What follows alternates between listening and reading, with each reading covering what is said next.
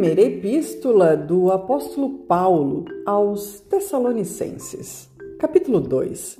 Como Paulo exerceu seu ministério. Porque vós mesmos, irmãos, bem sabeis que a nossa entrada para convosco não foi vã, mas, mesmo depois de termos antes padecido e sido insultados em Filipos, como sabeis, tornamo-nos ousados em nosso Deus, para vos falar o Evangelho de Deus com grande combate. Porque a nossa exortação não foi com engano, nem com imundícia, nem com fraudulência, mas fomos aprovados de Deus para que o Evangelho nos fosse confiado, assim falamos, não como para agradar aos homens, mas a Deus que prova os nossos corações. Porque, como bem sabeis, nunca usamos de palavras lisonjeiras, nem houve um pretexto de avareza. Deus é testemunha. E não buscamos glória dos homens, nem de vós, nem de outros, ainda que podíamos, como apóstolos de Cristo, ser-vos pesados Antes fomos brandos entre vós, como a ama que cria seus filhos.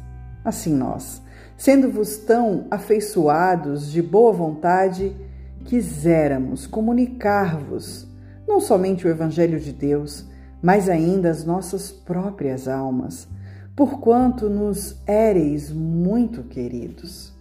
Porque bem vos lembrais, irmãos, do vosso trabalho e fadiga, pois trabalhando noite e dia para não sermos pesados a nenhum de vós, vos pregamos o Evangelho de Deus. Vós e Deus sois testemunhas de quão santa e justa e irrepreensivelmente nos ouvemos para convosco, os que crestes.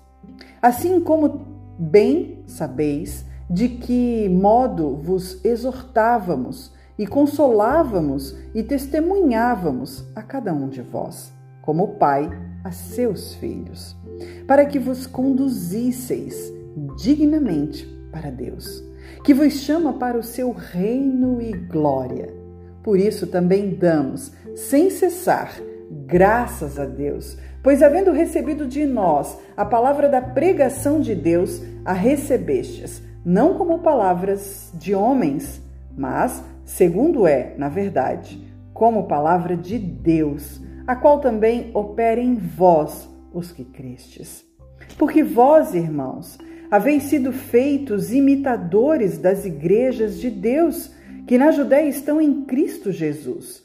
Porquanto também padecestes de vossos próprios concidadãos o mesmo que os judeus lhes fizeram a eles, os quais também mataram o Senhor Jesus e os seus próprios profetas e nos têm perseguido e não agradam a Deus e são contrários a todos os homens e nos impedem de pregar aos gentios para que possam ser salvos, a fim de encherem sempre a medida de seus pecados.